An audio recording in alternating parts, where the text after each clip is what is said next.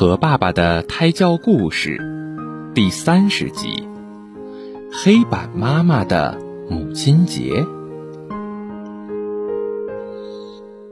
微风暖暖的吹过，五月的校园里响起轻柔的歌声，教室里的小朋友们跟着琴声深情地唱着赞美母亲的歌。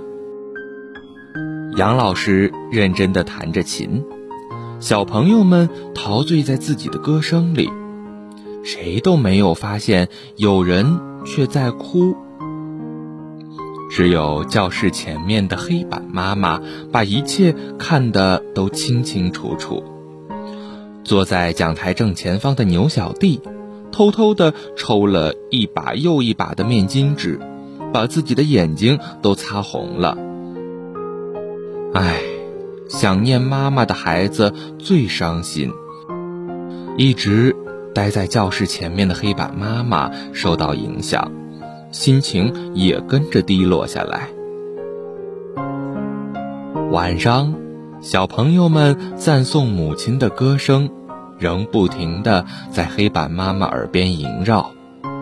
黑板妈妈一边想念住在苗圃里的孩子，一边掉着泪水，泪水一层层充实了他身上的漆。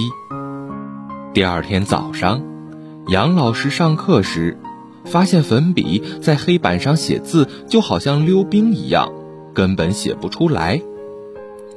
黑板的漆坏了，得找工人来刷一刷才行。杨老师自言自语时，顽皮的牛小弟听到了，他想起爸爸经常帮别人的新房子刷油漆，于是对老师说：“老师，我爸爸可以帮忙刷黑板。”真的吗？太棒了！杨老师立刻打电话给牛爸爸。牛爸爸当天晚上下班后就赶到教室来粉刷。可是无论牛爸爸怎么努力，他都没有办法在滑溜溜的黑板上刷上新漆。黑板一定有心事才会坏掉。牛小弟说：“我们老师说。”如果心情经常不好，身体就会生病的。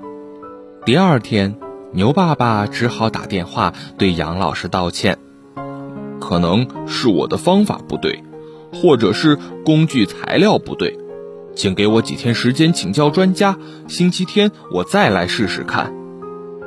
这一天，校园里吹起了和煦的微风，飘满了米色的飞絮。顽皮的牛小弟从操场捧了一大把飞絮，走到杨老师跟前说：“老师，老师，你看，会飞的种子。这是黑板树的种子。”杨老师望了一眼，一定是黑板树想念他们的妈妈，所以派会飞的种子来看望黑板妈妈了。黑板树也会想念黑板妈妈。牛小弟用天真的目光望着杨老师。当然了，每一个和妈妈分离的孩子都会想妈妈。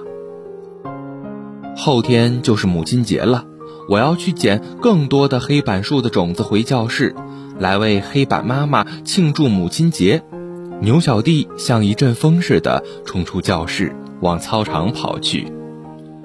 黑板妈妈看到自己身边一团团的飞絮中，一粒粒黑色的小种子，似乎对自己眨着眼睛，她惊喜得合不拢嘴。我的孩子们，你们打哪儿来呀？教室外面的操场，黑板树的种子们开心地说：“原来许多树孩子都住在我的附近。”黑板妈妈笑了。我总是关心着教室里的小朋友，却忽略了窗外的世界。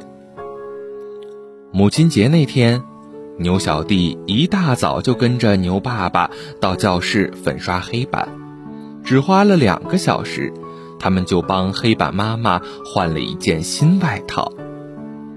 原来，只要用对材料，粉刷黑板并不比粉刷墙壁困难。牛爸爸得意地望着崭新的黑板，母亲节真是诸事大吉。牛小弟心里想着外地的妈妈，忍不住笑了。儿子，你为什么望着黑板傻笑呢？